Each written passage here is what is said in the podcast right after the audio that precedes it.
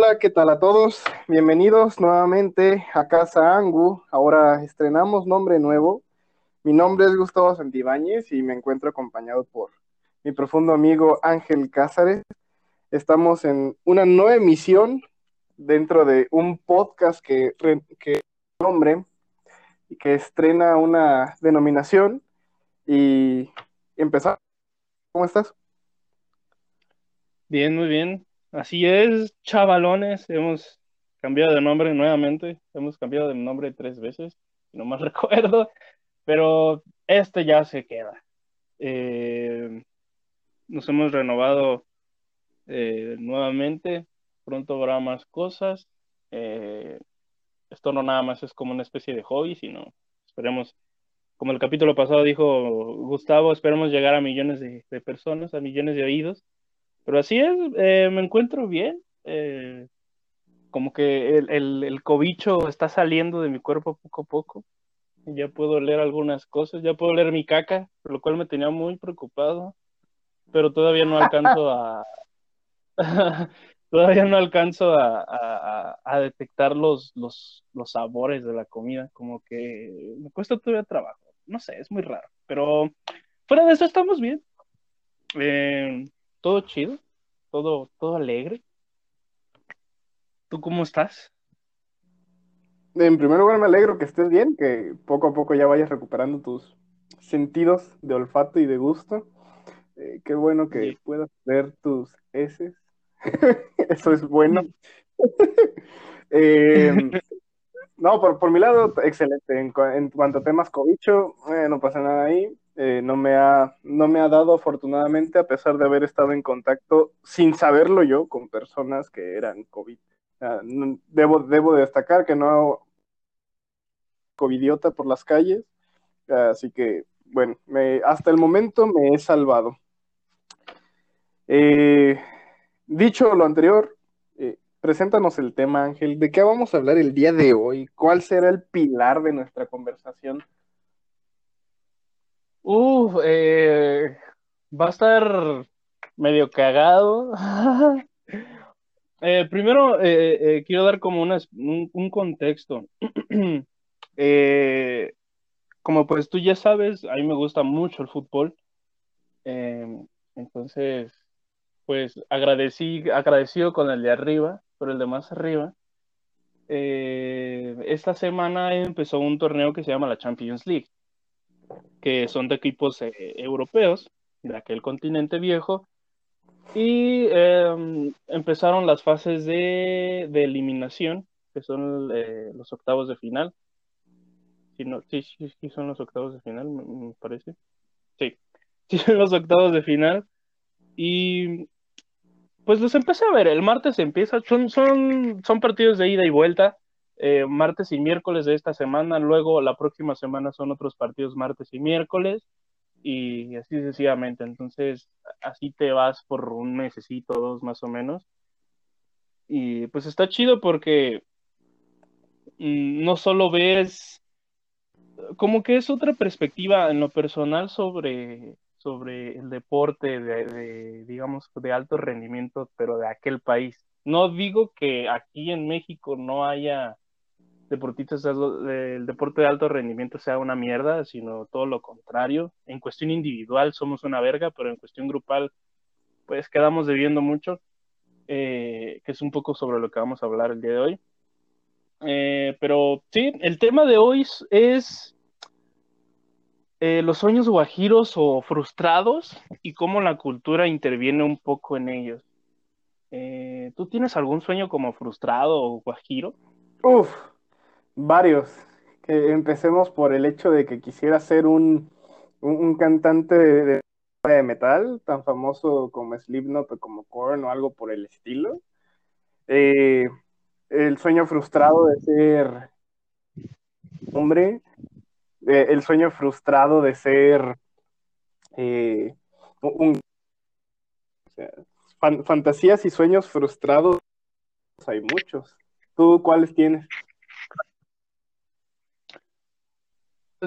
También eh, es una lista grande, eh, pero justamente eh, uno de los principales que yo tenía desde muy chiquito era, bueno, y de cierta forma como que sigue siendo, pero ya lo proyecto ya más sanamente, es el ser futbolista. Siempre me llamó muchísimo la atención.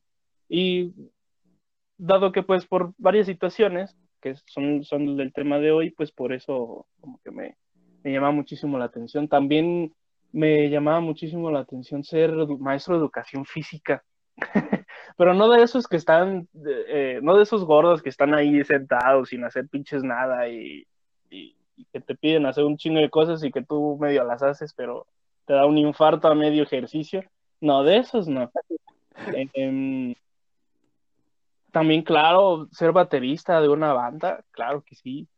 Y, y esos serían como que un poco como los principales eh, de, los sueños que me hubiese gustado como cumplir.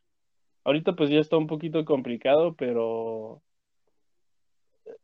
eh, sí o no, pasa que estás viendo una película o algo y hasta te, te, te genera, te produce algo, te evoca algo que veas a una persona, ya sea como tocando la batería, como eh, cantando eh, con unos guturales impecables. Es, ay, es hermoso. No, hay guturales impecables, la naturaleza son sucios, pero definitivamente es bellísimo, ¿no? Imaginarte en, en la posición de, de, un Corey Taylor, de un Jonathan Davis, de un Jim Root, de, no sé, hasta de, de un Andy Biersack, de Blackwell Brights, aunque no sea muy fan de esa banda, pero, pero, pero sí, sí, sí, es, es bonito eh, dejar volar la imaginación frente a, a tales sueños o tales ideales o fantasías. Sí, y justamente la, pregunta recae en, ¿tú consideras que, tu contexto ayudó para tener esos sueños? Sí y no.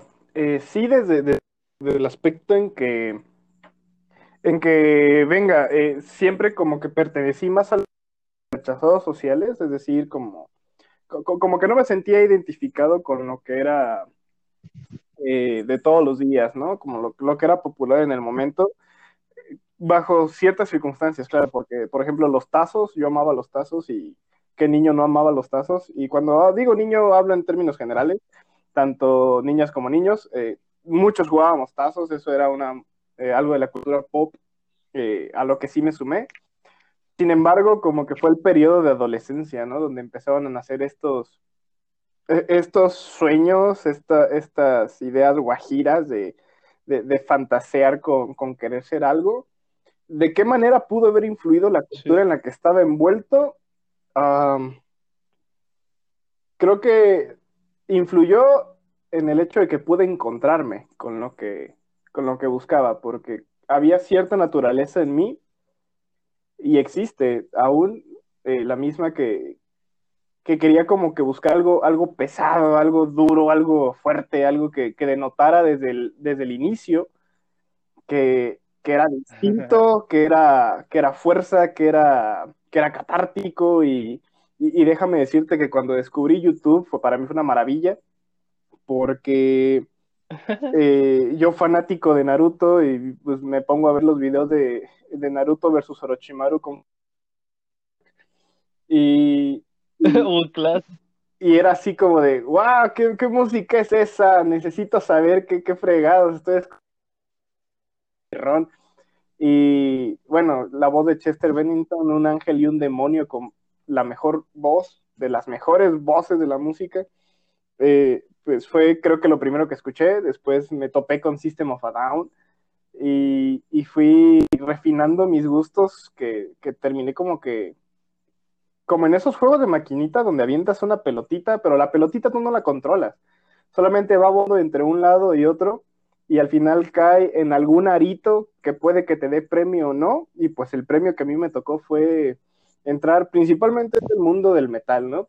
Y secundariamente porque yo no sería yo de no ser por la música. Creo que ese es el aspecto cultural que definitivamente influyó en mí, porque ya existía, la música ya existía, no, no fue algo que yo creé, no fue algo que yo me imaginara, sino que ya estaba ahí la música puesta a disposición y más aún en un mundo tan libre como lo es Internet, eh, pues encajé ahí y, con, ese, con ese lugar. O sea, creo que una parte de mí y una parte de la cultura terminaron por converger en lo que, al menos en ese aspecto de mi vida, se dio, ¿no? Y, y algunos de mis sueños guajiros que iniciaron ahí. Sí, como que ahí todo empieza, ¿no? De, digamos, como las investigaciones, ¿no? De lo general lo particular. Así como que todo lo, mm, digamos, como que todo lo de la cultura, no, quis, no, quisiera llamarle pop, sino más bien como todo lo de la cultura, pues que está como en general, que es para todos. No digo que Slipknot y este, Trivium ni demás bandas que, sé que, que a ti te gustan mucho, este, por mencionar algunas, porque ya no me acuerdo cuáles son tus gustos, pero el punto es que, o sea, son, son, son muchas cosas, ¿no? Y como que te va llevando a cosas ya más particulares como para afianzar eh, quién eres, como para ir construyendo todo eso y, y, sí, estoy de acuerdo en ese proceso, creo que yo también tuve ese, tuve ese proceso por, por no, no igual, pero parecido. Eh, por ejemplo, sí, desde a mí desde pequeño pues siempre me inculcaron, mi, familia eh, materna siempre me inculcó mucho a, a, ver el fútbol y la verga y, y, después el machismo, pero pues eso ya, ya está enterrado en un lugar en el que no quisiera desenterrarlo. Em, saludos. y entonces pues lo del fútbol sí se me inculcó muchísimo. Y casi, casi como que eh, fui un, fue un poquito como vulnerable, en el, no vulnerable, sino más bien susceptible, creo que es la misma palabra, pero X.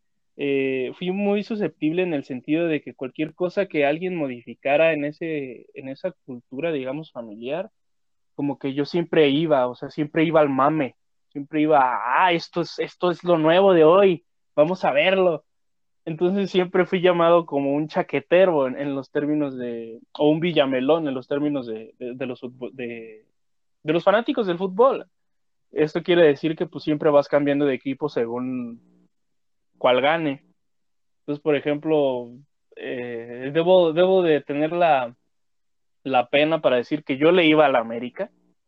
Así es, amigos. Yo le iba a la América, pero hubo un tiempo en el que empezó como a tener un declive y ya no quise eh, irle a la América porque pues dije, están perdiendo mucho, mejor me voy con otros que, que ganen. Y después me fui con las Chivas, eh, sucedió lo mismo, seguían perdiendo y demás y demás.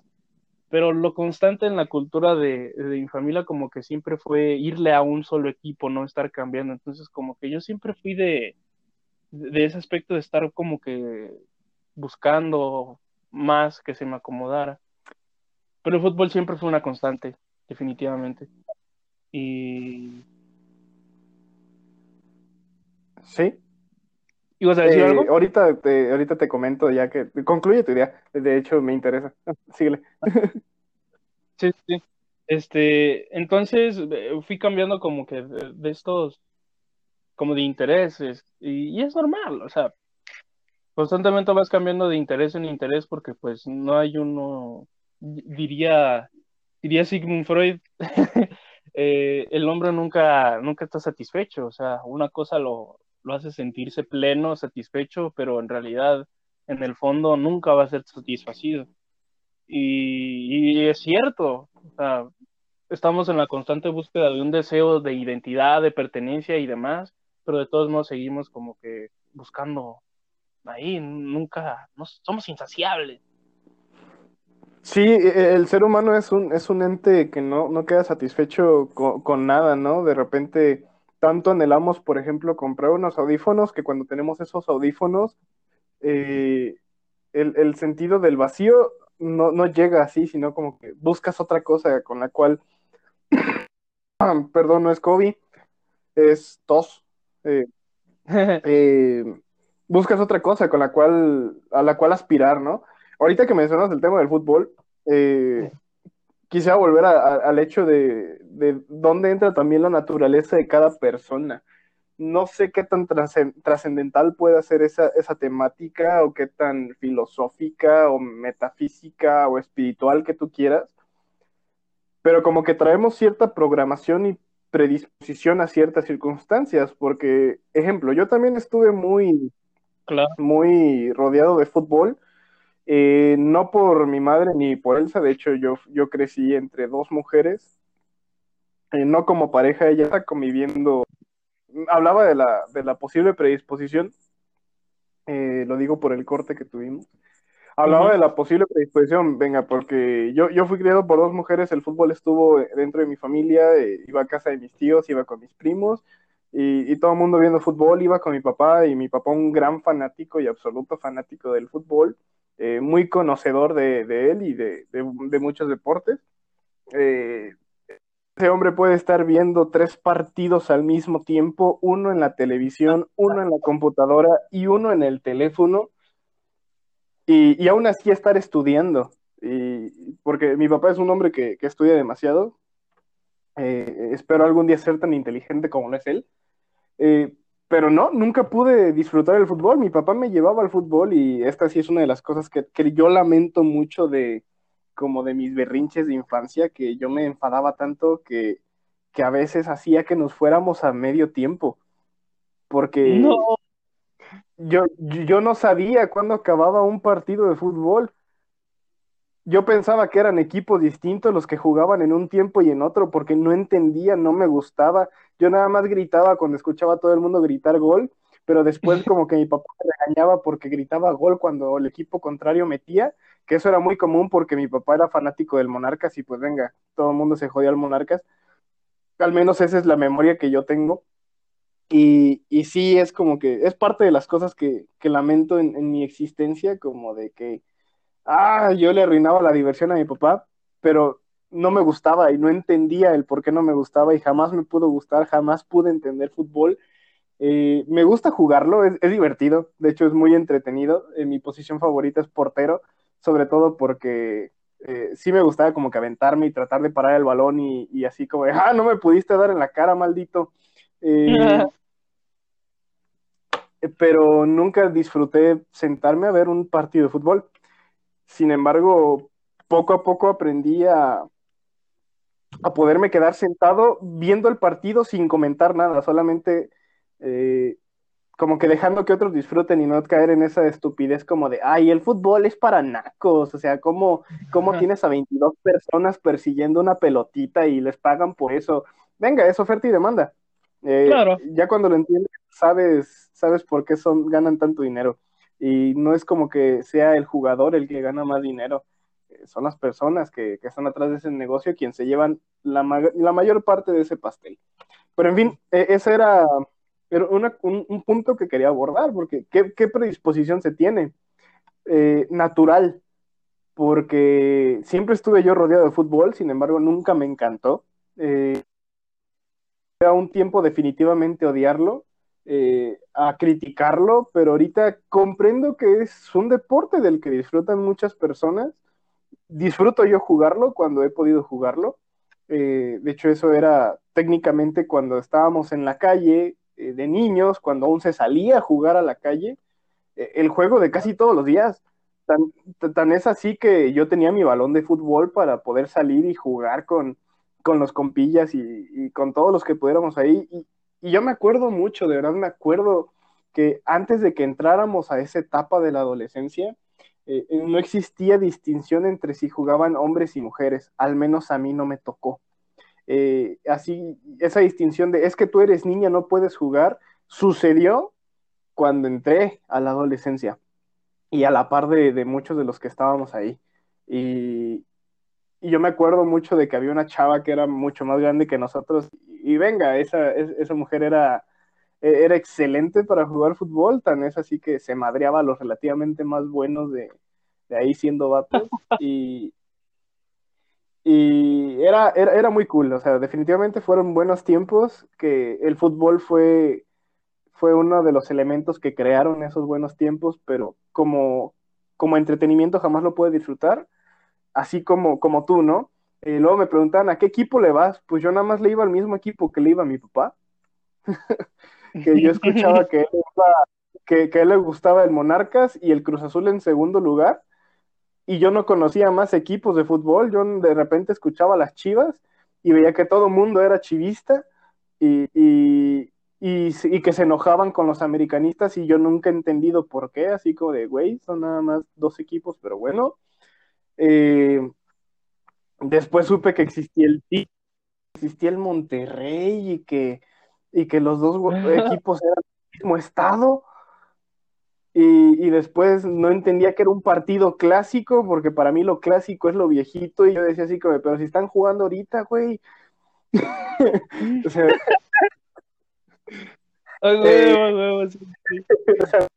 no, no, no comprendí esa cultura, pero por ejemplo, hablemos de, artes marciales, hablan, cambiando un poquito de deporte, y que yo practiqué karate tantos años de mi vida, que me dediqué a, artes marciales durante bastante tiempo y eso lo disfruto y me encanta, o sea, lo veo y, y, y todavía se me pone la piel chinita. Fue, fue un, fueron lesiones en los talones los que me sacaron de, de continuar practicándolo.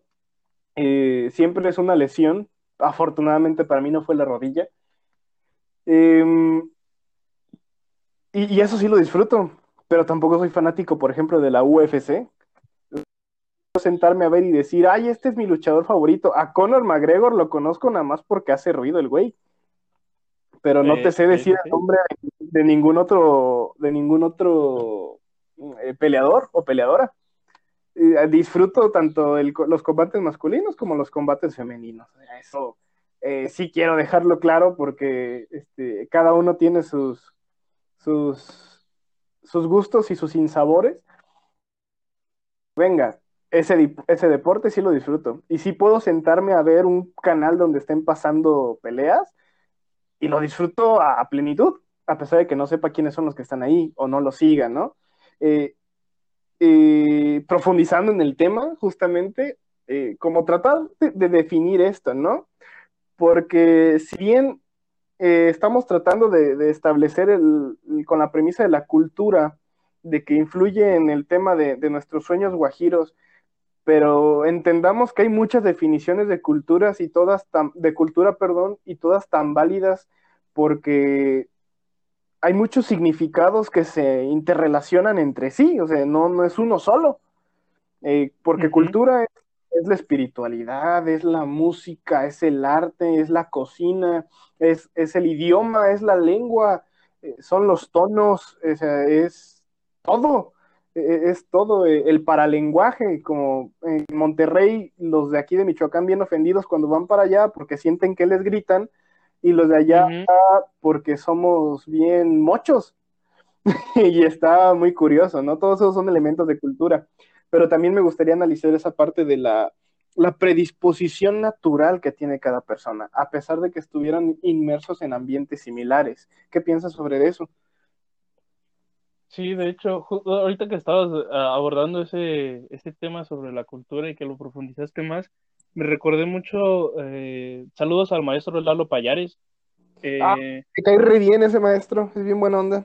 Sí, súper buena onda. Y, wow, las ideas que trae son geniales. Entonces, él nos, nos enseñó algo sobre un, alto, sobre un autor que hablaba sobre anteojos culturales. Y si no mal recuerdo y mi memoria no me falla, hablaba sobre que cada quien posee unos distintos anteojos que utiliza, anteojos culturales, que utiliza en distintas culturas. Por ejemplo, e, este, este, este tema que pusiste sobre que si un moreliano va a Monterrey, el, los anteojos culturales del, del, del porteño de allá es madre, o sea, te hablo de una forma, pues, como normalmente se habla aquí, firme, fuerte, a veces hasta la puedes interpretar como golpeada, pero en realidad se habla así, y un moreliano, y es como que no me estés gritando, porque trae esos anteojos culturales de que aquí se habla, pues, en un volumen de voz, pues, más, más leve. Y, y otros ejemplos más, eh, por ejemplo, eh, traemos los mismos anteojos culturales de aquí andar con las primas y allá también. Entonces, entonces pues eh, esto, de esto se trata un poco los anteojos culturales, trasladándolo a un ejemplo pues digamos más, más mundano, pero sí me llamó muchísimo la atención ese ejemplo que estabas eh, citando sobre, sobre ese, esa cuestión y definitivamente yo creo que sí hay una predisposición natural por medio de la cultura, porque la cultura te hace, eh, es difícil despojarnos de, de, eso y aunque quisiéramos, de todos modos traemos ese, esos patrones de conducta que, que hacen, eh, digamos, el cómo somos. Y sí, definitivamente sí, así, así sucede. Eh, por ejemplo, mmm, unos familiares viajaron a Europa hace dos años y un, un, familiar ya había ido mucho, vivió creo que un tiempo en Holanda, no recuerdo en qué, en qué país o en Francia, vivió un tiempo allá y llegó acá con ciertos usos, costumbres, hábitos de Francia eh, o del país en el que, en el que vivió. Y como que nosotros lo veíamos como el bicho raro, ¿no? Así de, ¿por qué hace esto? No sé, trasladándolo a un ejemplo, eh, creo que mm, eh, tomaba muchísimo vino tinto, pero muchísimo vino tinto y se la pasaba zumbándose quesos. No, no, no, o sea, eh, haz de cuenta que teníamos un francés ahí. Y... Pero lo curioso es que cuando ya era la hora de la comida no soltaba el vino tinto. O sea, no que se pusiera pues borracho, no, no para nada. Pero ahí estaba el vino tinto presente siempre y tenía su copita y a veces la copita nunca se la tomaba en todo el perro día hasta allá en la noche, pero ahí la tenía siempre. Y lo curioso es que a la hora de la comida le ponía salsa a, todo. E incluso cuando botaneaba con los quesos le ponía salsita. Entonces ahí, ahí vemos esas dos partes de la cultura que aquí en México solemos ponerle picante a casi todo. Y que es, digamos que algunos lo ven de una forma muy ortodoxa que hasta te dicen, ¿por qué no le pones chile? O sea, no eres mexicano. Y, y demás. Entonces él, él hacía esto. Y te digo, cuando, cuando estos familiares fueron para allá, pues a la mayoría de las cosas platicaban que le ponían picante, pero el picante no sabía nada.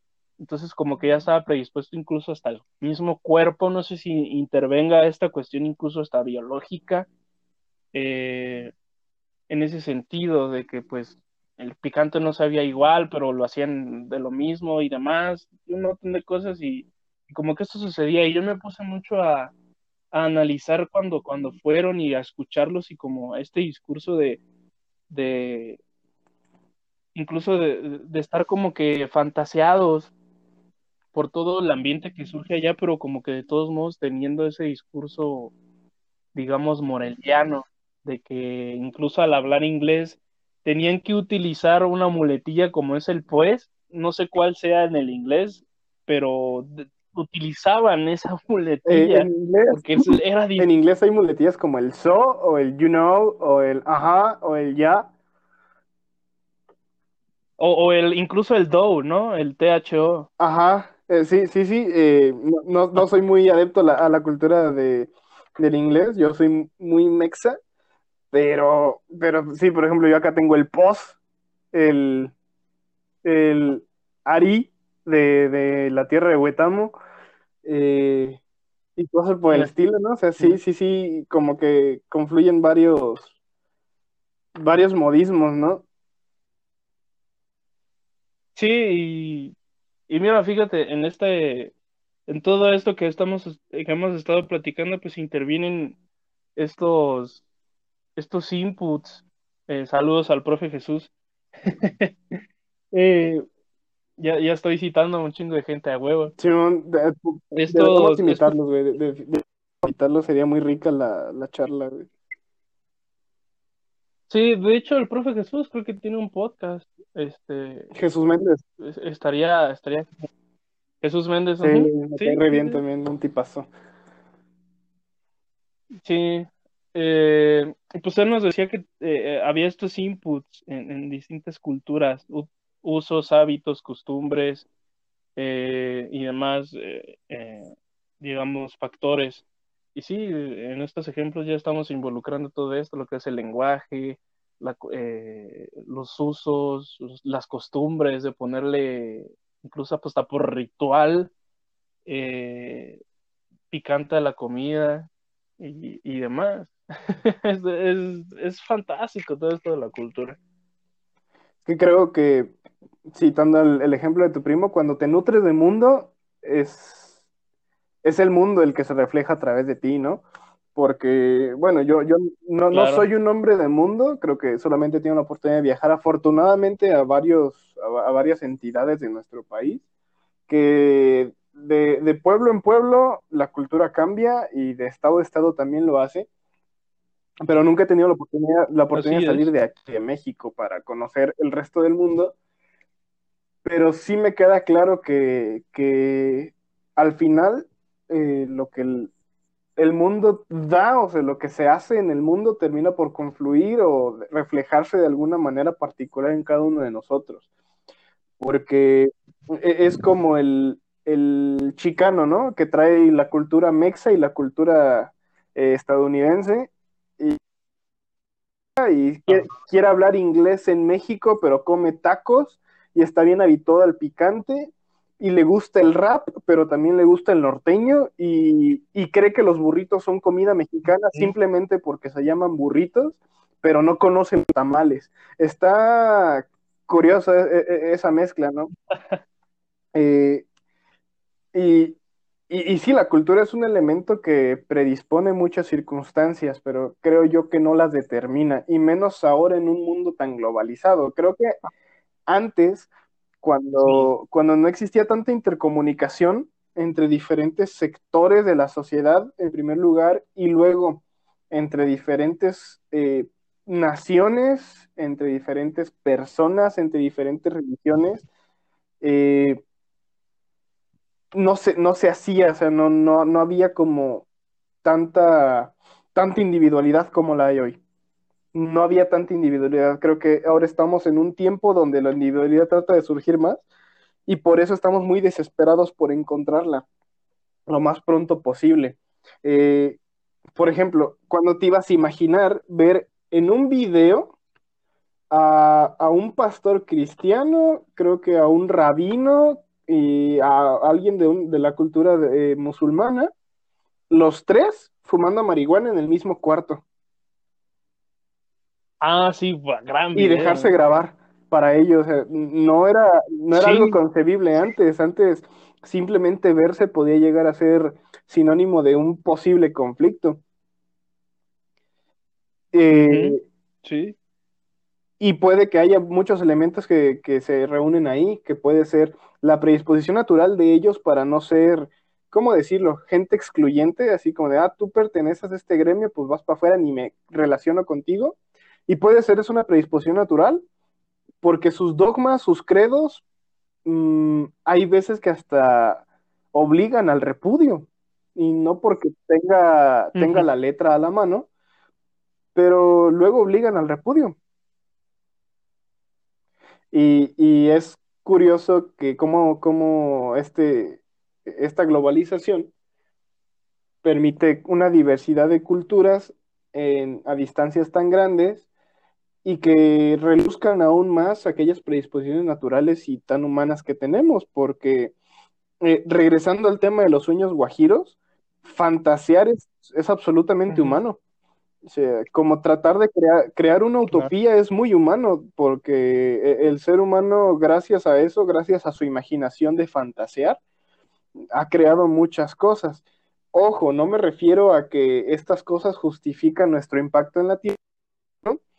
pero nos ha permitido transformarla de manera tal que eh, tratamos de adaptarla siempre a nosotros, no nosotros a ella, porque en la fantasía se borran los límites. O sea, no, no, no, no tienes límites en, en, la fantasía, es por eso que, que, los dragones existen, ¿no? Y tan existen que los llevamos a, a, la, a la pantalla grande, los llevamos a, a, una imagen, pero sabemos que en el mundo físico no, de verdad no existen. ¿Cómo le explicas a un ciego un dragón si no lo puede tocar? Si, si, no puede, si no puede describírselo, ¿no? Es como tratar de explicarle los colores.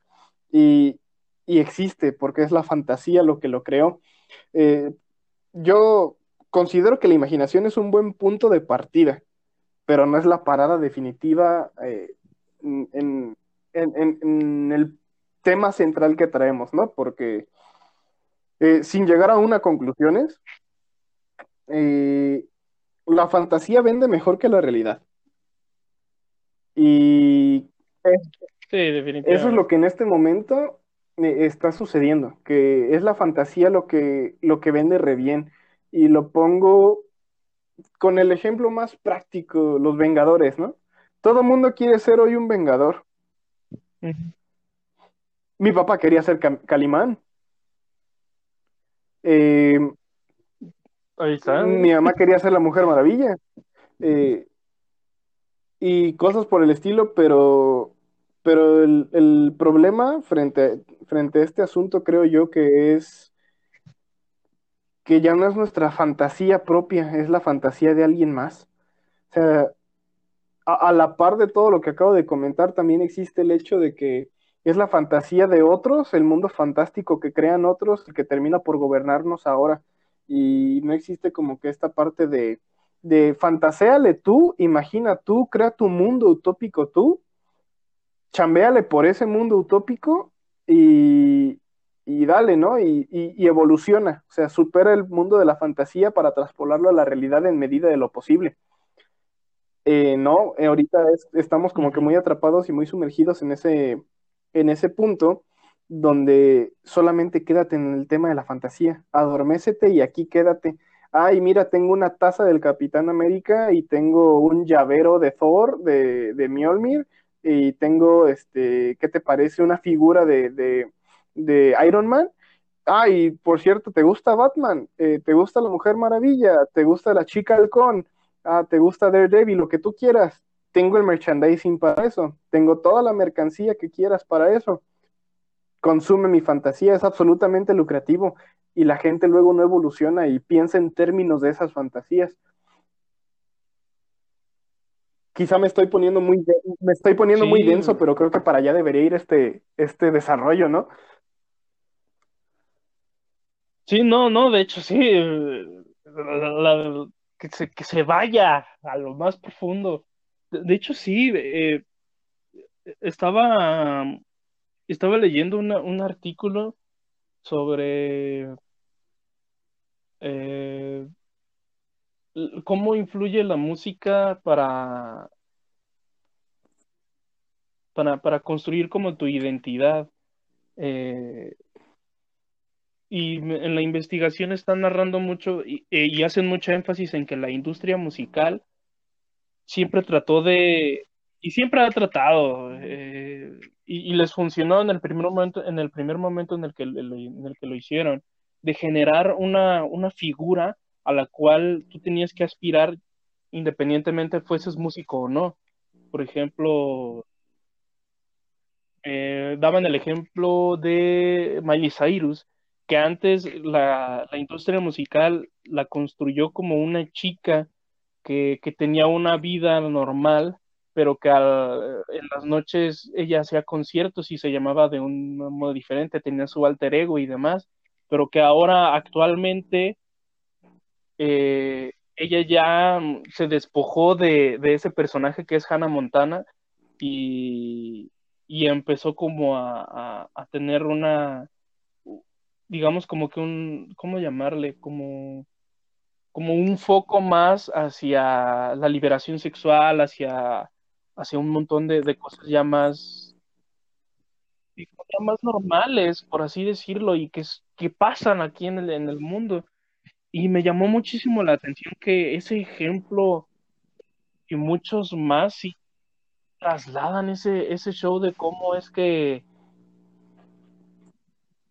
digamos, las personas que tienen más poder tienen ese, valga la redundancia, esa posibilidad de, de poder eh, construirnos incluso por medio de, de, muchas cosas, lo que es el cine, los Avengers, lo que es la música, esto lo del Miley Cyrus, e incluso, eh, por ejemplo, en la pintura, de que independientemente de que haya un chingo de corrientes, como que todos aspiran, como que al principio todos aspiran a, tienes que ser como un Bangkok, güey. O sea, tienes que actuar como loco, te tienes que cortar la oreja, tienes que tragar pintura blanca y demás cosas. Eh, incluso se vuelve a lo que hoy llamamos como el mame, ¿no? De, de mamar toda esa cultura que ya está como que, digamos, eh, plástica, sintética, no es tanto como que surja naturalmente, como lo que decíamos al principio, de que, pues, ah, mira, eh, descubrí YouTube y me empezó a gustar eh, Linkin Park y, Chester y, demás, y luego System of a Down, Fuck the System, a huevo, sí, sí, sí, sí, sí, pero incluso detrás de eso, ya la industria musical ya está acomodando a esos peones para que tú mismo lo veas como una aspiración, como, ah, ese ideal yo quiero, yo quiero ser.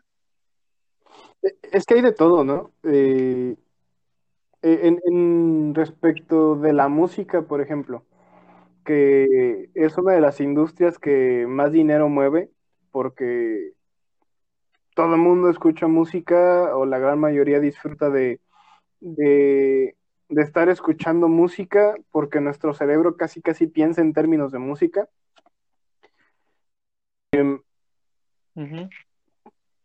y, y, esta aspiración de, de, del otro era lo que yo quería como tocar, de que no existe tanto la originalidad, el, el sé tú mismo, el sé original, el crea algo nuevo, no necesariamente ocupas crear algo nuevo para ser tú, pero venga, el punto al que quiero llegar uh -huh. es de que, de que el, la actualidad se caracteriza porque nos están acomodando o nos estamos acomodando porque no creamos que hay alguien atrás del sistema manejando todos los hilos. Este es un sistema que se autorregula y se autodestruye a sí mismo y simplemente hay personas que se cuelgan de las tendencias y saben manipularlas de cierta forma y hasta cierto punto para que funcione a su favor.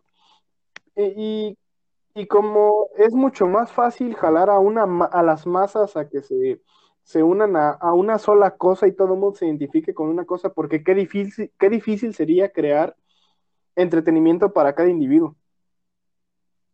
Qué difícil sería crear música que le guste a cada individuo. Eh, es más fácil como convertir productos en masa aprovechándonos de las debilidades humanas o aquellas características inconscientes del ser humano que no controlamos para explotarlas a su máximo potencial y sea esto lo que consumas, ¿no? ahorita en una sociedad que está tan deprimida es bien fácil venderle la idea de, de los superhéroes que todo lo pueden y que nada les pasa y que nunca pierden, a pesar de que debieron haber perdido.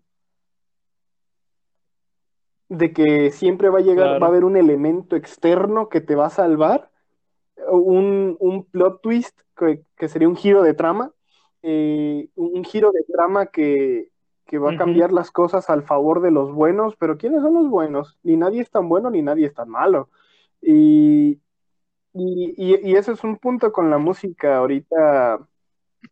Eh, no, no es que yo sea muy adepto, pero tampoco es como que me ponga a, a, menospreciar a las personas que disfrutan de tales géneros, como quien escucha banda, ¿no? Y los narcocorridos que son tan famosos en esta cultura tan violenta de México bueno, si es que siempre hemos sido violentos, no, la violencia siempre ha tenido algún sentido distinto en cada época diferente. Es que nosotros matábamos y sacrificábamos. Ay, tan mal está ese punto que, que no entendemos que era con fines ritualísticos y, los antiguos mexicanos creían que lo hacían eh, por algo honorable, por algo superior, eh, muy espiritual para ellos. Ahorita es más por el hecho de, de tener eh, dinero y lujos que el ciudadano promedio no se puede comprar trabajando en un Oxxo 16 horas. Eh, es que es bien fácil vender las fantasías de otros. Uh -huh. Implica un esfuerzo, implica trabajo e implica frustración.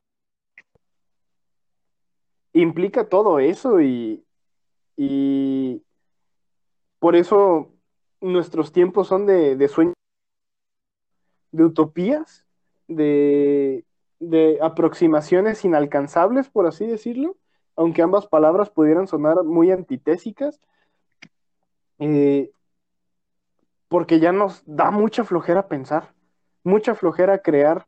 Todo el mundo quiere ser una Frida Kahlo, todo el mundo quiere ser un Iron Man, todo el mundo quiere ser algo que ya existe, no algo que no ha existido aún. Y, y está mal visto, ¿no? No sé qué tan real sea eso de que si pones cangrejos mexicanos y cangrejos japoneses, los japoneses se van a ayudar a salir unos a otros y los mexicanos se van a jalar de regreso a la cubeta, pero ese es un síndrome que está sucediendo en casi todos lados, Lo, desde las pantallas que uno alcanza a percibir la realidad, pareciera que así es. Si no estás en el status quo, no, no haga ruido, porque te vamos a callar. Lo mismo que decía la vez pasada, o sea, como que ahorita es de, de no hacer ruido, a, acepta lo que ya te estamos dando y quédate con eso y no crees nada nuevo, pero a la par queremos cosas nuevas, ¿no? Solamente a quién legitimamos para poder crear lo nuevo. Claro. ¿Quién es quien tiene esa legitimidad? Y, y esta sustitución de utopías por los sueños de alguien más, por las ideas de alguien más, los productos de otros, pues hace el camino muy fácil, pero las consecuencias van a ser desastrosas. Creo yo que, que dejar de, de fantasear con lo de uno va a acarrear a grados de, de falta de humanidad, de falta de, de trabajo, en un estancamiento social hipercabrón, donde simplemente nuevamente habrá dominantes y dominados, pero desde un sentido mucho más sutil e imperceptible como lo es el tema de, de del esfuerzo mental, ¿no? De la cabecita. Tú que eres psicólogo podrás dilucidar un poco mejor los temas, ¿no? Yo digo un poco bastante mejor.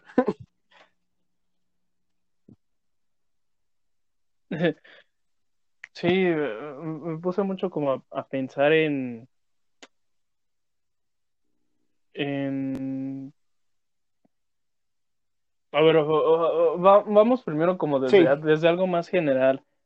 Sí, es más fácil controlar una masa que, que controlar a alguien individual. Eh, nuevamente citando a Freud en, en su análisis de yo y, y- y las masas, eh, que principalmente, a ver, eh, quiero dejar algo en pinche en claro porque, ah, cómo me, me molesta que digan eso. Freud no creó algo así como tal sobre las masas. Fue Gustav Le Bon el que empezó a hablar sobre esto. Freud nomás lo abordó con, las, con el psicoanálisis que ya tenía. Habiendo aclarado eso, ya. Dejen de estar de pinches mamadores y que, ay, pero no sé qué. Este. eh, lo, lo que hablaba un poco Gustav Le Bon era que, que sí, eh, la masa era un fenómeno que pensaba casi, casi por sí misma, porque se hacía enorme. Y ya después Freud lo trasladó a que justamente tenía una especie como de identidad, eh, pero no individual, o sea, era muy difícil que una persona estando en una masa pudiera pensar por sí misma. Y es justamente lo que, lo que utilizan eh, e, e, esta, digamos, como las industrias eh, en, en, en, todos los artes o en cualquier cosa, utilizan a la masa para, para poder crear como una especie de, digamos, de identidad para que no se, no pienses por ti mismo. Por ejemplo, me voy a poner un poquito chairo, lo de esto de la televisión, ¿no? El, el que antes te decía que pues la tele te, te idiotizaba y no te hacía pensar por ti mismo. Y en realidad, pues, sí, había algunas televisoras que te hacían eh, pensar que, hablemos del programa de La Rosa de Guadalupe, que empezaron a desinformar a un chingo de gente y porque sabían que muchísima gente los veía, pues seguían metiendo temas muy pendejos que no por el hecho de que estuvieran ahí dejaban de ser reales, sí había situaciones reales, pero que obviamente el drama es lo que deja, ¿no? O igual en las novelas, esta, esta idea, ahorita que pasó lo del San Valentín y todo eso, esta idea romántica de que tu ser querido lo encuentras, o el príncipe azul, o tu doncella y demás, y que vivirían felices para siempre. No, güey, las relaciones eh, amorosas eh, tienen sus, sus altas y sus bajas, o sea, a veces tienen que terminar para que vuelva a comenzar o se vuelva a, resignificar todo eso y, pues es común que se empiece a generar esta idea y se empiece a meter tanto en, el inconsciente colectivo para que sigas pensando de esta forma, pero no de una forma individual. Eh, hubo un tiempo en el que sí mucha gente, no, es que hay que celebrar el San Valentín y que la verga y que no sé qué, pero después hubo alguien que empezó a decir, sí, celébralo y todo eso, pero celébralo todos los días no sé, este, hazlo, eh, ama a toda la gente, a tus amigos y demás, bla, bla, bla, bla, bla. Porque pues llegó alguien que empezó a cuestionar este pedo, es que en realidad esa madre es una cuestión capitalista, de que te venden nada más este, un producto. En realidad el amor no se tiene que vender como un producto, pero lo hacen. Así de, así de subjetivo es que le pueden dar una forma y demás. Y hablando pues de lo de las masas, pues sí, mucha gente se, digamos, piensa de esa manera como zombies, ¿no? De estar caminando así y no pensar por sí mismos. Y, justamente recuerden que aquí, a pesar de que hablamos de muchos temas, siempre estamos con el tema central muy, muy, muy conscientes. Lo mismo pasa con los sueños guajiros, eh, con los sueños frustrados. La masa te empieza a, meter estas ideas de aspira a esto, aspira a este ideal tan real, llamémosle, aspira a ser un Capitán América, mamadísimo, güero, de ojos azules, este, más, aspira a ser un Iron Man, ser un filántropo, playboy y demás, o sea, aspira a eso, pero en realidad no se nos inculca que debemos de esforzarnos de una forma real y con un propósito, que es lo que platicábamos el, el capítulo anterior, ¿no? Del, desarrollo por desarrollo. Eh, hacer el esfuerzo con un propósito para no... si, si quieres aspirar a ser un chingón, no sé, eh, de la ciencia, ok, va, pero sé consciente de tu realidad y del contexto que está habiendo y también sé consciente del propósito que tienes, del propósito del cual tú quieres y de los pasos que tienes que seguir para esto y que la vas a cagar y que te va a doler por el hecho de que la cagues, porque todo el mundo está en constante eh, juzgamiento, de que la cagaste, eres una mierda, o lo hiciste sí, pero dame más, pero no hagas nada nuevo, lo que decías y demás. Y eso genera muchísima... El hecho de, crear expectativas está comprobado que, genera muchísima ansiedad y muchísima depresión, porque si como ser humano estás aspirando siempre a las expectativas del otro, e incluso tus mismas expectativas, y sin ser consciente de que lo ideal es hacerse a la idea de que independientemente de que estés aspirando a hacer algo, eh, la vas a cagar. Como que se te se desquita ese chip de que si la cagas ya eres una mierda y demás. Eh, por ejemplo, igual aquí me voy a meter en un tema un poquito delicado, pero del cual eh, a, mí me gusta mucho hablar. Por ejemplo, de algunos, digamos, coach eh, de deportistas y demás, eh, el nivel de exigencia sí es alto o así, pero eh, como que el no inculcarles que van a fracasar en el proceso, se me hace como que un poco incluso hasta deshumanizante. Eh, igual tú, tú podrás dejarme más un poco en claro en eso, porque pues yo en el deporte pues no, nunca estuve como que tanto en la, disciplina, ¿no? Pero el hecho de como de inculcar estas expectativas tan cabronas, como que sí hace que la persona se, se, derrumbe y diga, pues no, ¿sabes qué? No soy capaz para nada. Y, y, hablando de algo en específico, pero en, en cuestión general, pues sí, así es totalmente el poder eh, el que nos empieza como que a meter este chip de, aspira alto, pero si la cagas eres una mierda.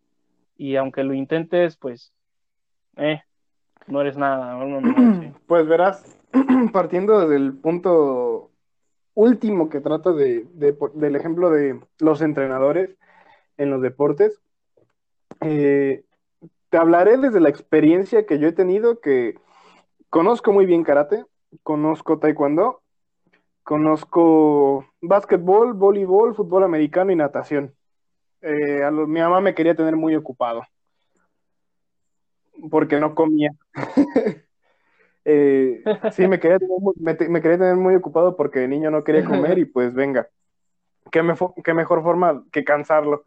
Eh, muy afortunado fui yo de que mi mamá tuviera las facilidades para poderme integrar a diferentes deportes. Y por ejemplo, eh, pensé, que, pensé que iba a ser afortunado fui de que siempre se eh, no, ahorita eh, casi ya como más hasta de lo que debería comer, pues, pero, pero, pero bueno, el punto de, la comida lo podemos dejar para después. Pero en, en cuanto eh, la comida siempre uh, puede ser tema, todo el mundo come, eso es cierto. Este y comemos muy mal, por cierto. Pero bueno, eh, volviendo al, punto de los entrenadores, ¿no? Cuando yo, yo pasé mis buenos casi 12 años en karate, eh, ahí era un sistema muy rígido, pero no era tanto como de que tienes que ser el mejor y tienes que ganar. Mi primer contacto con una filosofía deportiva, o en este caso un arte marcial, fue más con el hecho de que todo lo que estás aprendiendo es para defenderte a ti y defender a los tuyos, tratar de apoyarte en los demás, procurar evitar los problemas y cosas por el estilo, ¿no? Y como que yo crecí con eso en mente, así como de, no te metas en problemas con otros, pero defiéndete, no dejes que otros abusen de ti, pero tampoco abuses de otros. Eh, y como no eran deportes de muy de trabajo en equipo, eso sí, sí había como que un sentido de individualidad como de que soy yo contra el mundo, ¿no? Y no nadie más me apoya porque eso sí no era construido en aquel punto. Lo mismo, casi lo mismo en taekwondo. Sin embargo, cuando entré, eh, entrené voleibol y básquetbol, ahí fue bien diferente, porque eh, mi entrenador de básquetbol, de él sí me acuerdo que el primero que tuve, se enojaba si no ganábamos. Y yo no, yo no concebía eso, así como de, güey, ¿por qué te enojas si tú ni jugaste? Eh, o sea, si, tan fácil era, pues te hubieras metido a jugar, ¿no? Y lo digo porque yo crecí en un deporte muy individualista, donde no se enfocaba tanto en las victorias, o al menos mi sensei no se enfocaba tanto en eso, se enfocaba en que tú te superaras a ti. Y no lo digo la mejor educación, pero creo que me parecía la más atinada en ese momento y hasta la fecha todavía hay ciertos conceptos vigentes para mí. Eh, y en voleibol, la entrenadora que tenía, e, ella era muy cool, porque no, ella sí no era así como de, no, salgan y ganen, ¿no? Ella nos decía, vayan y diviérdense. Y, y como que ella sí se agüitaba si nosotros nos agüitábamos por perder y era así como de, no venimos aquí como a ganar, o sea, sí está chido ganar, pero en una competencia siempre va a haber un ganador y siempre va a haber un perdedor.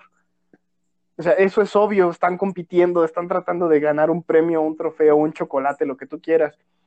Pero sí había, sí me topé con esa diferencia de mundos. Eh, cuando estuve en natación, eh, que de por sí le temo bien cabrón al agua, no me gusta, me tengo que agarrarle muy, o sea, sí me baño, le temo al agua en grandes cantidades, para que quede claro en la audiencia que sí suelo bañarme.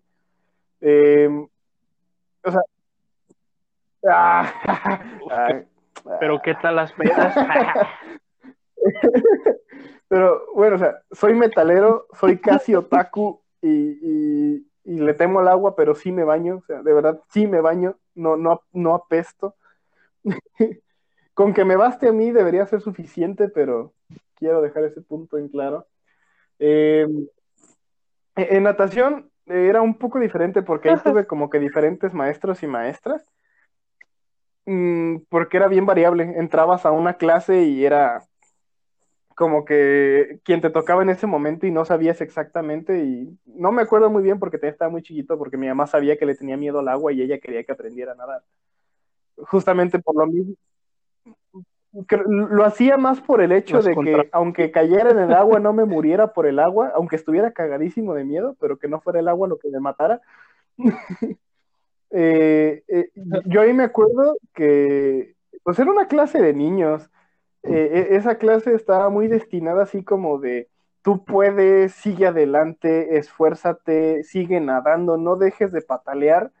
Y nunca concursé en natación, pero la filosofía que yo veía ahí era como de, de lo mismo, supera tus limitaciones y, y, no te enfoques, porque yo me acuerdo que si nos medían tiempo, llegó un punto en el que sí nos medían tiempo como para hacer ciertas eh, rutinas de nado, y, y sí, eh, el único tiempo con el que competías era con el tuyo.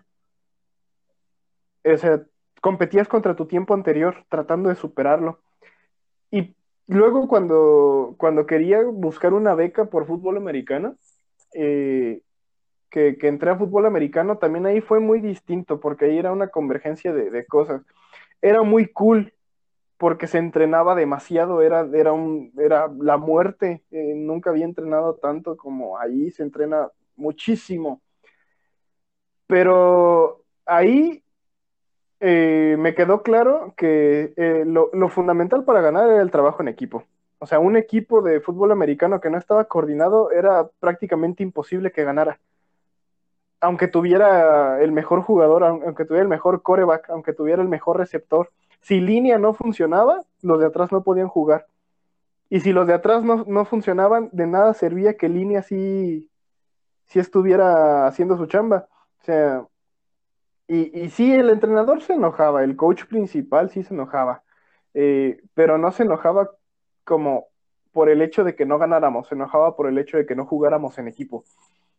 Eh, por el hecho de que, de que tratáramos de lucirnos, ¿no? Porque siempre quiere alguien lucirse, siempre queremos ser los protagonistas de alguna historia.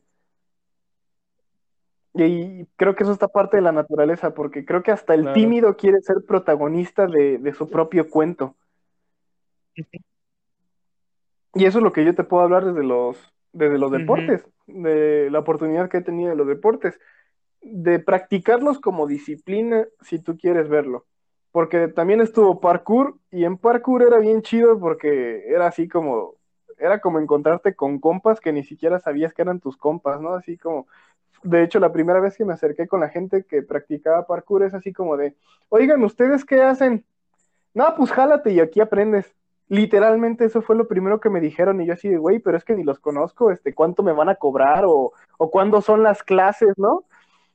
Y, ellos sí que, y ellos sí que, no mames, aquí no hay clases, este, mira, aquí está YouTube, aquí puedes sacar los videos, acá te vamos enseñando lo que sabemos, y pues tenemos un grupo de WhatsApp y otro de Facebook donde de vez en cuando nos ponemos de acuerdo, pero si no, aquí nos encuentras en la calzada cada sábado. Órale tú. Eh, eh, creo que es una resignificación de las cosas, porque todo el tiempo cada cosa va significando algo distinto. Mencionaba San Valentín. Cuando decías, no, pues es que San Valentín se convirtió en algo capitalista. Pues en un sistema capitalista todo es capitalista. O sea, la, función es que sea redituable. Es como, como una empresa. ¿Cuál es la finalidad de una empresa? Que, que le sea redituable a sus dueños, a los accionistas. No, su finalidad no es tanto un servicio social, que si bien se cuelgan de ahí porque si no, no serían empresa, no sería negocio, la finalidad real, la finalidad real es que es que le sea redituable a los accionistas. Obvio. Y, y cada cosa se resignifica. Posiblemente San Valentín, la, la, celebración de San Valentín nació como una oda al romance, ¿no? Al hecho de que, de, que existen los enamorados y, y quizá fuera como que, ¿saben? Acuérdense que el amor existe entre parejas y entre parejas son como como la reafirmación de los votos que hacen en, el matrimonio católico, que no sé si todavía existe o no, pero que, que se casan y muchos años después, o a veces no tantos, como que reafirman los votos, ¿no? Es como mantener la memoria y quizá esa fue la primera razón por la cual se, existió el San Valentín. Después puede que haya sido por el hecho de que eh, algún, algún, algún mercante dijo, ah, como que ese día vendo más rosas, pues está chido. Y, se convirtió en negocio el, San, Valentín. De hecho, todas las fechas son negocio. Eh, y todo lo tratamos de convertir en algo significativo para que se convierta justamente en negocio. Es como, como el Black Friday en Estados Unidos o el Buen Fin aquí en México. Sabemos, sabemos que es una fecha y es una fecha puramente capitalista, ¿no? Porque hay que, hay que consumir, hay que gastar, hay que utilizar el dinero que tenemos para comprar. Pero creo que esa idea, por ejemplo, de San Valentín, de que quieres a alguien, eso es obvio, ¿no? Simplemente a veces sí ocupamos un recordatorio de que de cuánto queremos a alguien y de que tenemos que esforzarnos por, por, por el cariño de alguien. Puede ser una pareja, puede ser una amistad. Y, y simplemente es una fecha, ¿no? Como para celebrar, es como el año nuevo, el día de la primavera, cosas por el estilo que, puede que no sean trascendentales para la existencia, pero sí trascendentales para, para alguna circunstancia, ¿no?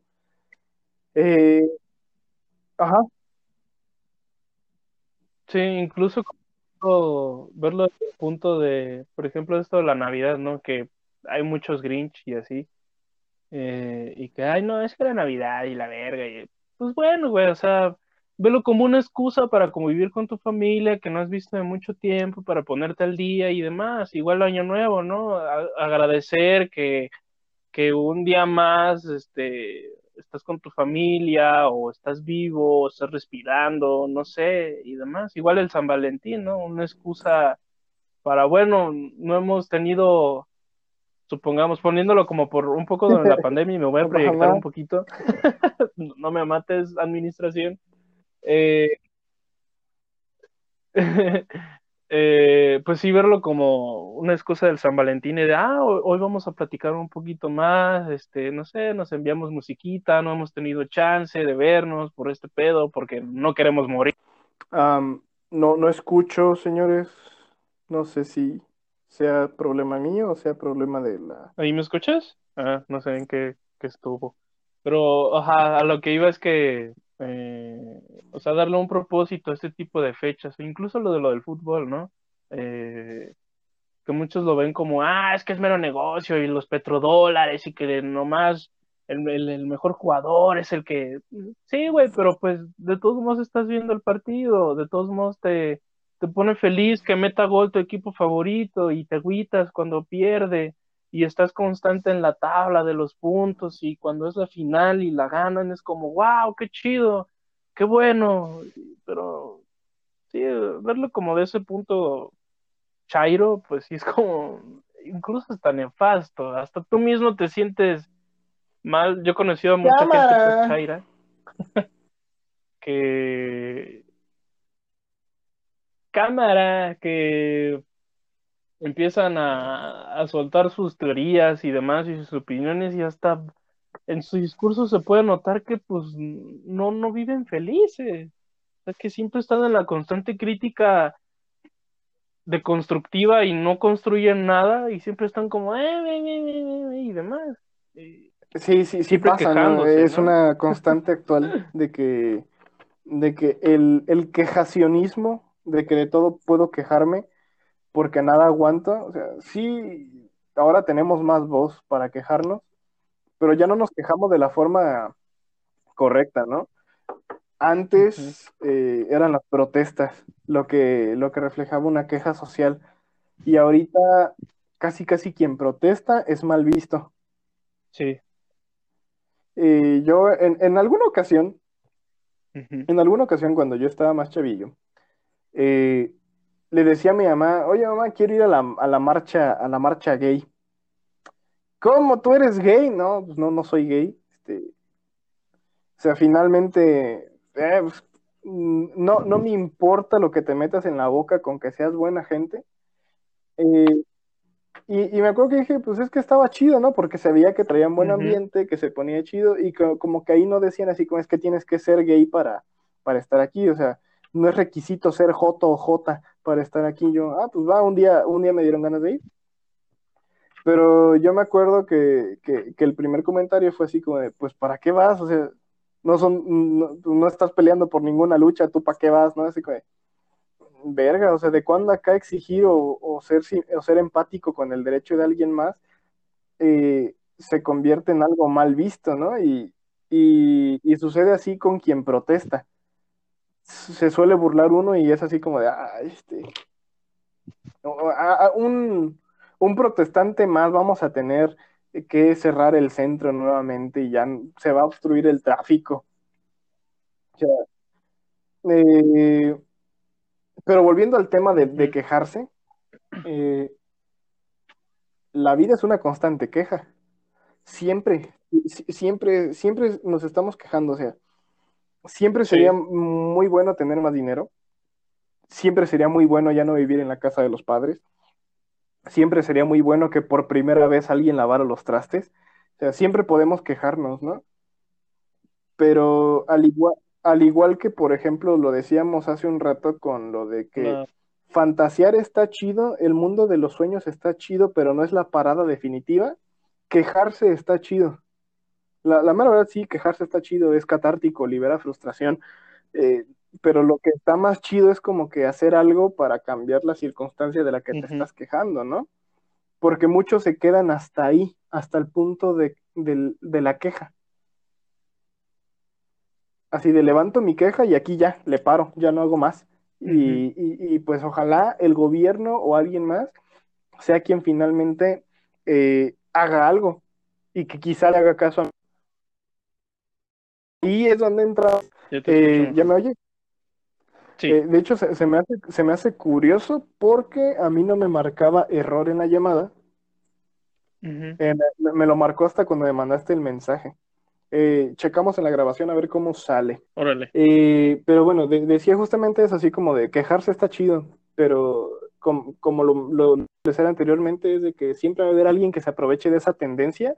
Si traigo una tendencia de que muchas personas se están quejando porque los tacos de suadero saben feo, pues alguna, alguna idea se me va a ocurrir para sacar los tacos de suadero del mercado o modificar el sabor de los tacos de suadero.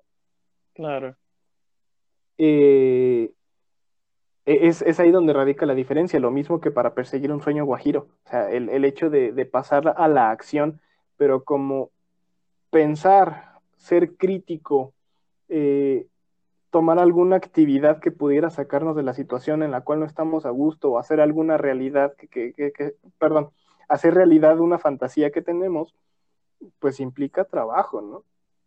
Eh, es, es, la cultura del trabajo lo que hace lo que hace falta. Ojo, no quiero glorificar esa cultura de que solamente trabajando eh, vas a poder hacer las cosas. No, es el mejor camino, pero muy posiblemente se te puede dar como se te puede no dar no es como una meritocracia, o sea, no vivimos en una meritocracia. ¿Qué significa esto? Que quien mejor hace las cosas o quien más hace es a quien más le toca. No, porque si así fuera, eh, los ricos no serían los ricos, porque son, son los que menos trabajo hacen luego. Uh -huh, o, sí, o, por, sí. o, o, por ejemplo, un gerente dice, no, es que ser gerente es mucha responsabilidad y mucho trabajo. Me consta porque lo he visto que a veces el gerente trabaja mucho menos que el empleado y no es como que tenga que tomar determinaciones eh, muy fuertes. A veces el puesto de gerente existe nada más para que los de abajo compitan por ese lugar. Sí, y a veces a, incluso hasta los gerentes los, o sea, los cambian, los cambian de plaza, ¿no? De estabas aquí y ya te fuiste a otra, pero sigue siendo gerente y como que sigue siendo la misma premisa de ser un gerente, pero pues nada más ahí quédate, ¿no? no, no, no hay una aspiración como algo más. Sí, sí, sí, de hecho se, se queda limitada eh, esa, esa aspiración. Uh -huh. eh, se, se, se ve obstruida nuevamente como lo planteaba al inicio, por, por, las aspiraciones de otros, porque implica un esfuerzo hacer las cosas. O sea, tenemos derecho a, a echar la hueva, tener que eh, pararte, vestirte y tener que salir a, a, trabajar, ¿no? Aún así sabiendo que puedes fracasar. Sí, exacto. Aún así sabiendo que puedes fracasar. Sí, esta, esa demanda, ¿no? Incluso, o sea, del que está pues más arriba. Eh, incluso también eso sería un, un, buen, un buen tema hablar sobre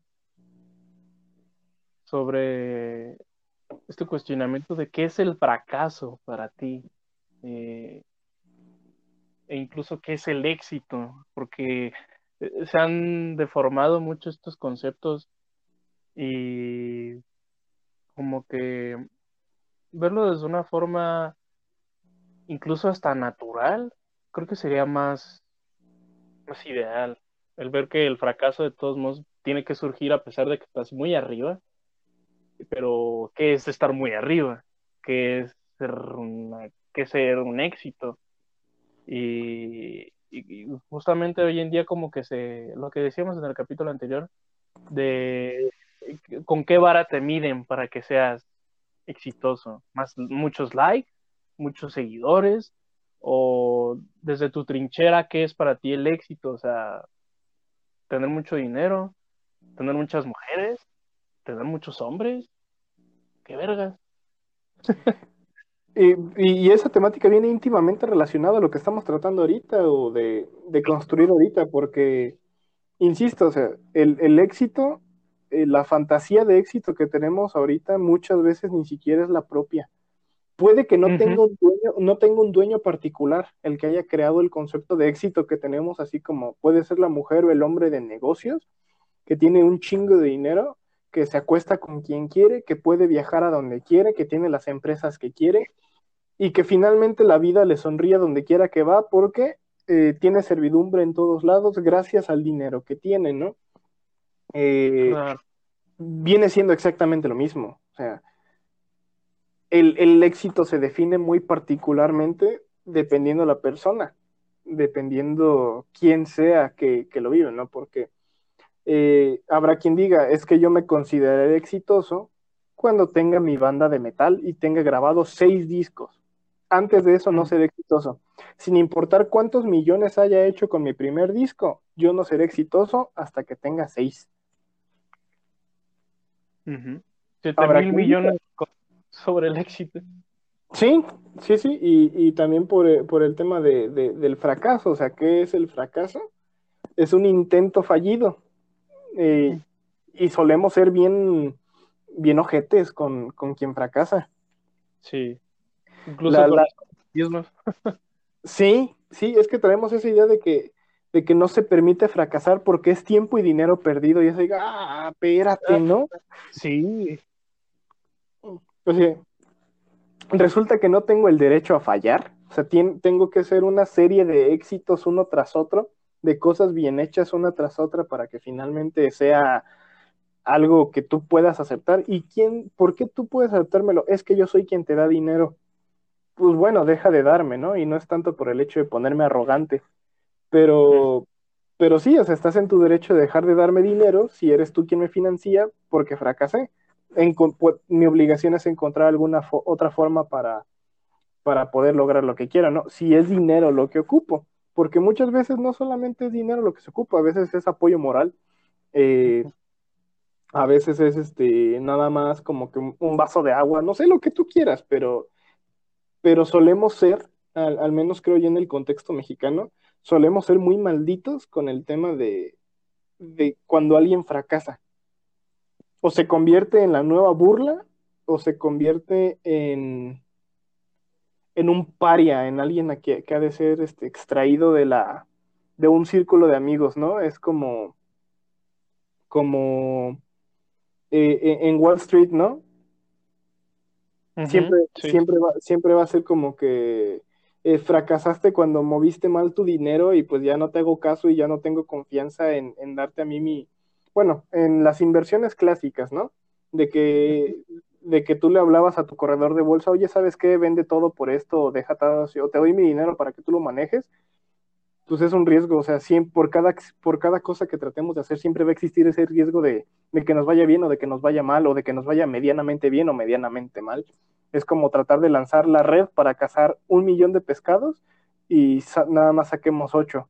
Sacamos pescados, pero no sacamos un millón. O sea, no es un rotundo fracaso, pero tampoco es un rotundo éxito.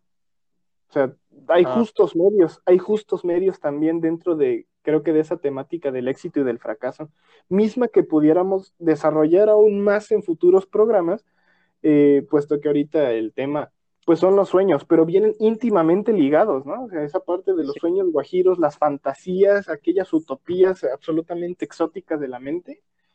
Y, y, puede que se vea así, y es que ¿dónde, ¿dónde quedó la cultura en todo esto? pues en todas y cada una de las ah, reflexiones que estamos tratando de construir, porque una parte es cultura, una parte es eh, predisposición, considero yo. ¿Qué piensas tú? Sí, definitivamente creo que sí están las dos ligadas, la predisposición y la cultura. Eh, posiblemente haya más factores, mm, pero creo que esos demás factores ya están incluidos en estos dos principales, que es lo de la predisposición y, la cultura. Eh,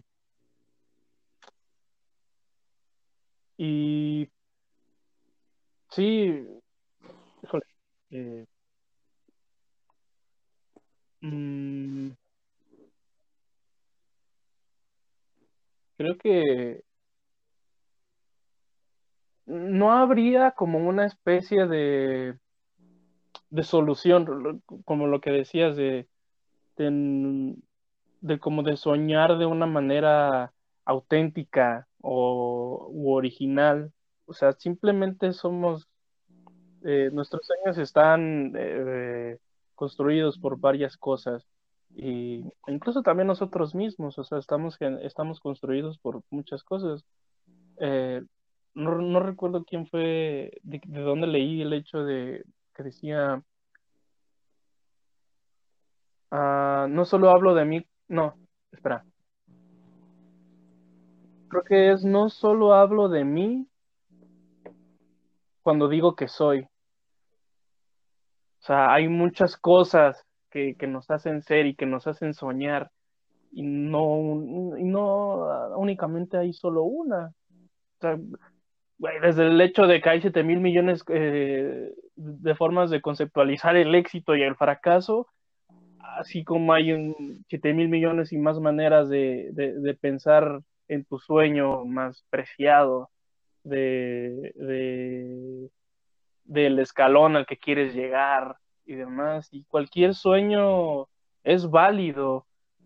Creo que el hecho de, de no fantasear eh, despierto o incluso soñar despierto no es una cosa de locos. es una oportunidad de nosotros que tenemos como seres humanos y de, y de plasmar incluso a veces las cosas llegan al estarlas soñando y poniéndome un poco metafísico, el hecho de, empezar a construir algo que tú quieres y de creer que sí lo vas a hacer y de, y de, de empezar a hacer las cosas para que lo hagas, prontamente va a llegar algún día. A veces no de la manera que, que tú quieres, como el ejemplo que ponías de la vara está en, en pescar un millón de peces pero de pescar un millón de peces, pero salen ocho, a veces así pasa, sueñas con, no sé, ser el gerente de, de Apple, supongamos, de la empresa, pero en realidad llegas a ser un becario, bueno, ya estás ahí, ¿no? Ahora a chingarle, papito, o sea, eh, creo que el trabajar en eso, eh, no queda de otra, estar construyendo, el, estar trabajando, en, en, ser consciente también de esto del fracaso, lo que decíamos anteriormente. siempre está ahí y ser consciente también de que son muchos factores los que hacen que soñemos. Así es, y de hecho, creo, que, creo que mi, mejor reflexión sobre este tema, que es mismo de lo que ya, ya he venido diciendo, es, e, es esa parte, adicionando eh, un par de circunstancias más. Comienzo. Eh, el imaginar, el, dejarse ir por los sueños, eh, es un, un elemento más en nuestra naturaleza humana. Y creo que es algo que tenemos que incentivar en puntos muy individuales, ¿no? Así que, que tienes absoluto derecho a fantasear y no dejar como que, que, sean los juicios de otros los que sean, que digan es que tu fantasía es muy tonta para ser real. Ay, pues más bien tu criterio es muy absurdo para ser, para que de verdad sea real. O sea, ¿por qué permitimos que tu criterio sea el que prevalezca por sobre mis sueños? Yo qué culpa tengo de que tú estés frustrado. No me frustres a mí también. Pero también, eh, como lo hemos venido diciendo fuera del aire y también dentro de los dos programas que llevamos, es el hecho de, de, trabajar, que no es un échale ganas, es mm, ah, trata de alcanzar lo que quieres y sé consciente de que vas de que puedes fracasar, no de que vas, de que puedes fracasar. Eh, no, sé qué tan real sea la frase o qué, qué tan qué tan eh, ad hoc vaya a la temática. Sin embargo, luego, luego me gusta, simplemente me gusta como hecho motivacional, no sé si como hecho práctico, que, que, que, es una persona exitosa, es un fracasado que no se ha rendido. Y, mm. y es eso. O sea, eh, eh, creo que cualquier sueño guajiro, cualquier idea guajira, eh, utópica, absurda para algunos, alcanzable para otros, es simplemente un punto de partida.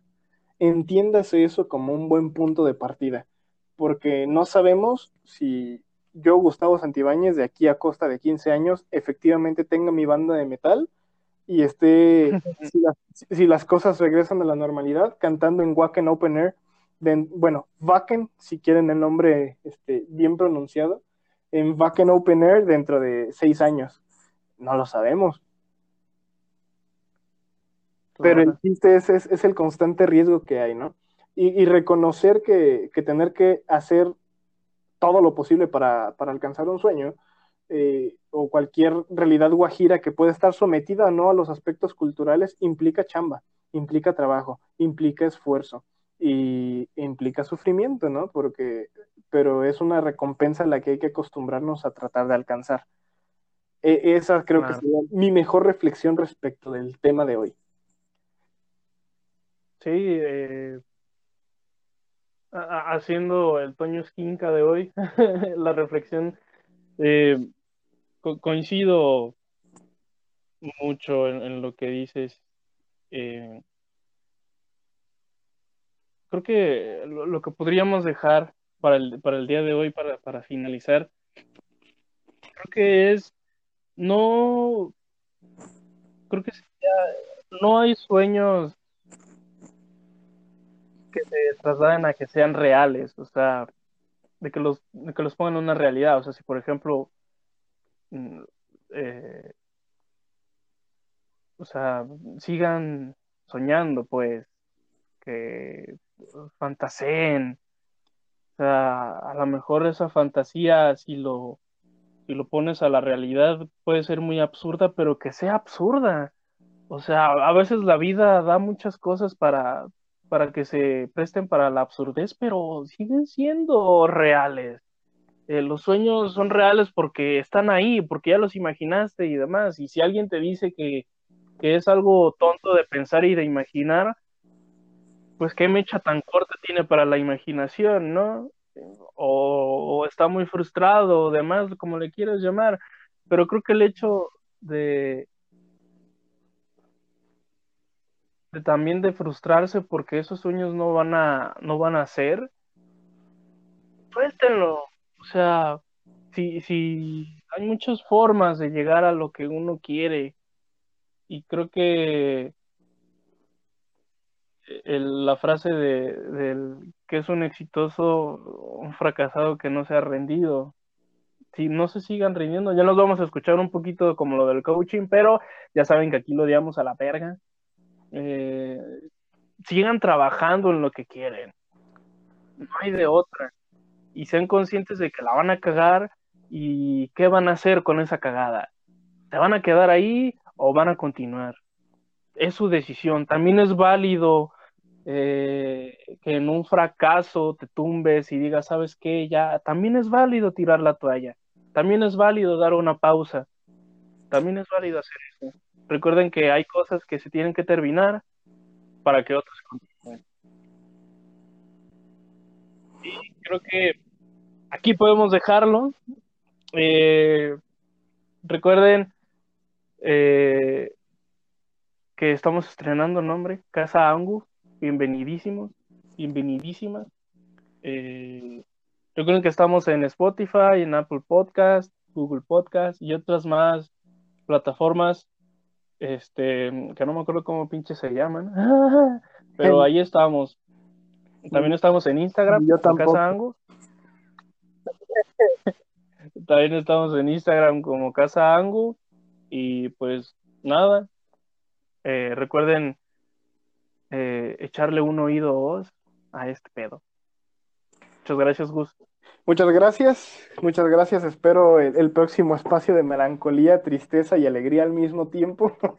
Eh, que, sigan las charlas y sigan las que sigan las charlas y sigan las temáticas.